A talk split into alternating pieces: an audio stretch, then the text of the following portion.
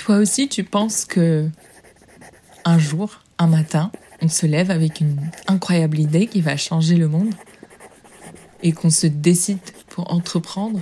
Ah Non, c'est pas du tout comme ça que ça se passe. Enfin, euh, c'était pas le cas pour moi. Bienvenue sur Creative Time, le podcast.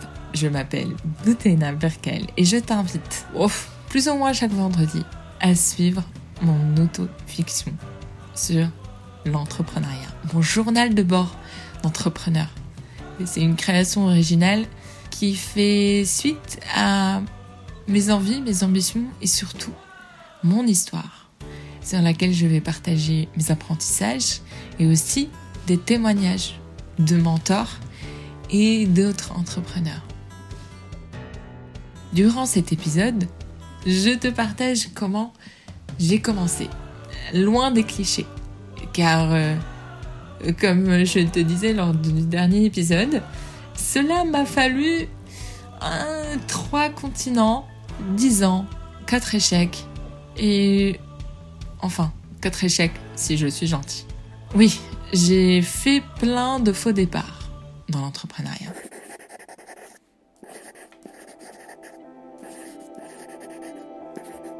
J'ai euh, en réalité une formation en business school, euh, finance, marketing, stratégie. J'ai été faite pour le salariat, pour les slides, la gestion de projet, les comités de direction. Pour les autres, pour les grandes marques. Et en réalité, ça a commencé durant mes 20 ans quand des copines me disait entre les cours que elle, elle se voyait bien créer quelque chose. Une petite marque, un magasin, un restaurant. Et ça me fascinait. Moi, j'ai, je laissais ça pour euh, mes oncles qui, qui le faisaient très bien. Autour de moi, je n'avais que des exemples de salariés. Et au fil du temps, j'ai commencé à écouter pourquoi elle voulait être entrepreneur. Pour la liberté. J'ai écouté et j'ai laissé tomber. Euh, je pensais que c'était pas fait pour moi. J'aimais bien le cadre, les process. C'était rassurant. Et j'aime bien l'équipe, travailler en équipe. C'est rassurant aussi, mais aussi euh, stimulant. Et euh, petit à petit, j'ai commencé à découvrir des missions qui m'intéressaient vraiment des missions comme euh, protéger l'artisanat, démocratiser euh, une prestation de service, faire de l'intelligence artificielle dans la mode, créer un réseau social, créer un Etsy pour les artisans du monde africain. Oui, j'avais plein d'idées, tout d'un coup, qui commençaient à me venir et je ne savais pas quoi en faire en réalité, elle me venait aussi parce que je commençais à tourner en rond de mon métier de consultante. J'avais l'impression d'avoir tout appris. Est-ce que j'avais vraiment tout appris? Non, c'est surtout que j'avais envie de créer quelque chose à moi. À moi. J'avais envie de laisser une trace j'avais envie que on dise ça, ça a été fait par Botena. Mais cette idée, j'arrivais pas à, la tenir vraiment. Donc euh, j'ai commencé par regarder ce pourquoi j'allais commencer. Enfin, la mission. Qu'est-ce que je voulais apporter au monde. Ah, il fallait quelque chose d'innovant. Et ça, je l'avais pas formalisé tout de suite. J'ai commencé à écouter autour de moi et mon entourage me disait Oh, mais vas-y, crée euh, ta marque de mode, tu as du goût. Ou euh, Ah là là, tu devrais vraiment faire de l'événementiel de mariage. Tu réussirais forcément.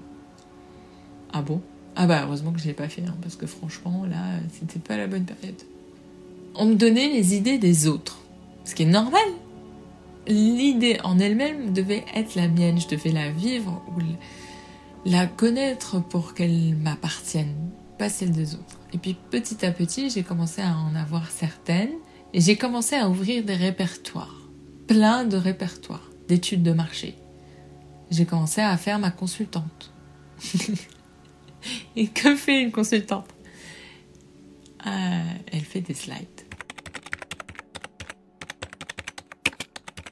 J'ai de la chance, au début j'avais des copines qui, qui m'ont aidé parce que je leur ai exposé mes, mes idées, un concept store euh, de fait main, une marque de kimono. Et, euh, et plus je faisais des slides, plus j'avais une anxiété à commencer. Car le plus dur, c'est pas de faire des slides. Le plus dur, c'est de contacter des inconnus et de leur parler du projet. Mais ça, c'est pas l'objet de cet épisode. Ça, j'en parlerai après. et pendant tout ce temps-là, j'avais honte. J'avais honte de voir à quel point ça me prenait du temps. Du temps à étudier, raturer, éliminer. J'avais l'impression de procrastiner. Tout le monde me posait autour de moi cette question fatidique. Alors, quand est-ce que tu vas commencer? Quand est-ce que tu vas lancer ton projet? Regarde, t'as du temps. Oui, surtout à ce moment-là où j'étais en congé mat aux États-Unis, supposé avoir du temps. J'avais mes répertoires, j'avais mes idées, il n'y avait plus qu'à. Mais euh, il se trouve que je n'avais toujours pas ce déclic.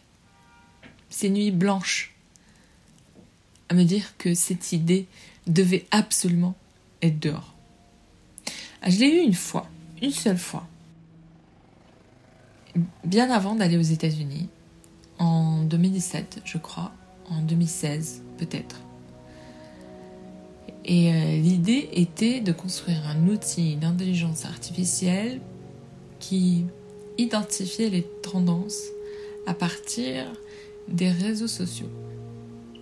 Car il y a des signaux faibles.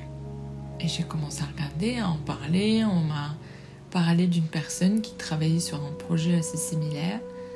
Je l'ai rencontré et ça a fait un flop.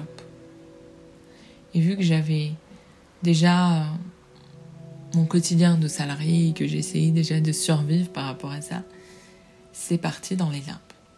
Et j'ai découvert qu'il y avait un concurrent qui faisait ça, enfin un concurrent, un acteur, parce que honnêtement il n'y avait rien de concurrent, et que ça marchait plutôt bien a priori. Et petit à petit, j'ai commencé à avoir cette idée dans la tête que mes idées, finalement, elles étaient exécutées par les autres. C'est horrible. J'avais une frustration qui commençait à monter. Une colère. Comment ça? Mes idées, elles étaient faites par les autres. Quelle horreur. Quel méchant, méchant personnage. Non, en réalité, c'était moi qui n'avais pas eu le courage. J'avais pas eu le courage de sauter le pas. J'étais dans ce confort, oui, appelons-le le confort, où je n'avais pas besoin de me sortir de là. Car il a fallu avoir ce besoin, ce, moment de, de grattage. Horrible. On se gratte, se gratte, se gratte à cette idée qui doit sortir. On n'en dort pas la nuit.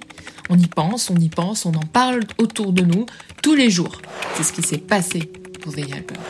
J'ai commencé à en parler, j'ai commencé à envoyer des mails, à passer des, des entretiens. Ok, il m'a fallu pour ça un retour en France en catastrophe, un nombre incroyable de nuits que je n'avais pas réussi à faire, et à savoir surtout que si je ne le faisais pas à ma manière, je m'en voudrais. Il fallait essayer. Essayer au moins. J'ai enchaîné les nocturnes. Et puis là, je me suis dit, ok, cette idée-là, elle est différente. Elle avait tous les paramètres qui m'intéressaient. Une mission, un impact, aider vraiment concrètement à changer le monde une différence et un moyen technologique. J'avais vraiment envie de quelque chose d'intéressant en termes d'innovation. Je sais pas, est-ce que c'est parce que c'était ma, ma carrière ratée d'ingénieur, mais j'avais besoin de quelque chose de digital. Et quelque chose qui avait la possibilité et l'espoir d'être un business model sain. Et Que j'ai j'ai eu peur. J'ai eu peur, mais je crois que ce moment d'excitation, au moment où je me suis dit, allez, j'y vais, je ne l'ai jamais ressenti de cette manière. J'ai complètement high. Ah oui, il y a euh, bien évidemment euh, l'accouchement où là j'étais pas high, j'étais complètement explosée euh, d'hormones de bonheur.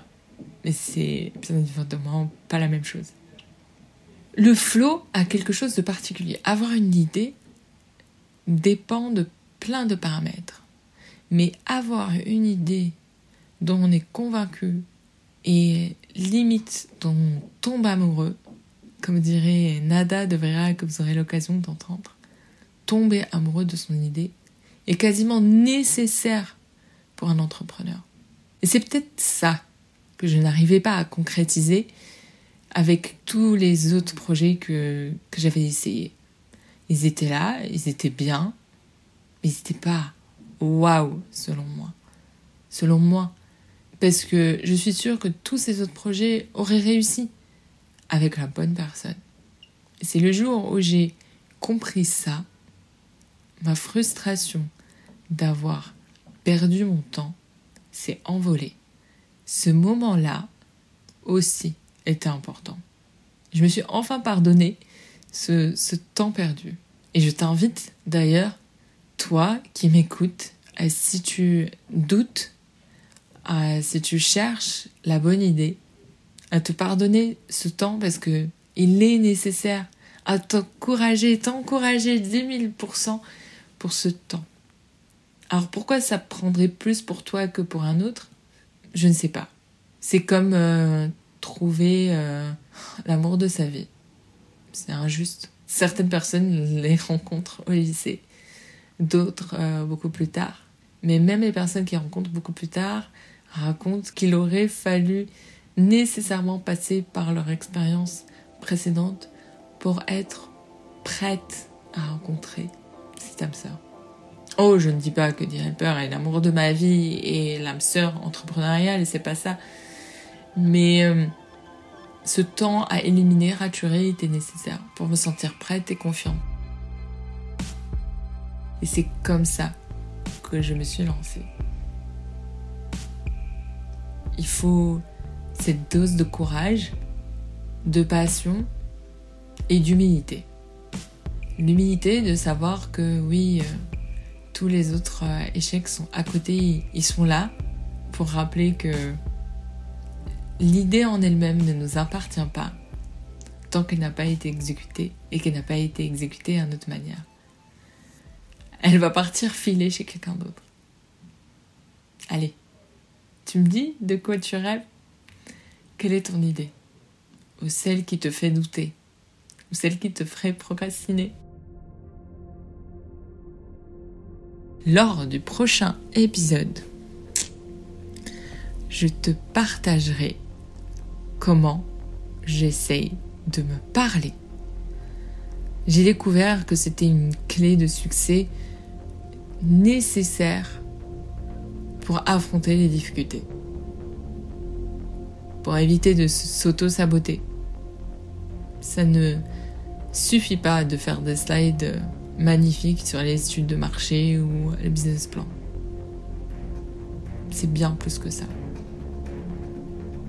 et je te partagerai mes apprentissages dessus. C'est encore un travail difficile pour moi. C'est même un, travail euh, permanent. Du coup, durant cet épisode, ce que je t'ai invité à retenir comme astuce, c'est que le temps de réflexion et de conscientisation de l'idée au projet peut se révéler assez long et dépend de chaque personne. De 1 à 5 ans, voire jusqu'à 10 ans. C'est un chemin sinueux et parfois douloureux, mais il est nécessaire. Si tu as besoin de reconnaissance et d'impact, ces moteurs-là vont t'aider par la suite à te motiver. Mais ce n'est pas la seule chose sur laquelle tu devrais te baser. Commencer par une stratégie de petits pas est un bon moyen pour euh, gérer son courage. Le courage euh, est quelque chose de vertigineux si on prend toute la montagne à escalader. Un pas après l'autre. Un MVP. Une page de vente. Une newsletter. Une application. Un pull. Un catalogue.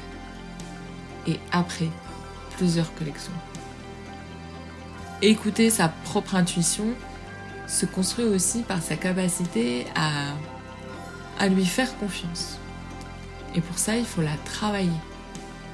À chaque fois que tu élimineras une option, si tu peux écrire pourquoi tu l'as éliminée, cela aidera ton intuition par la suite à, à te parler.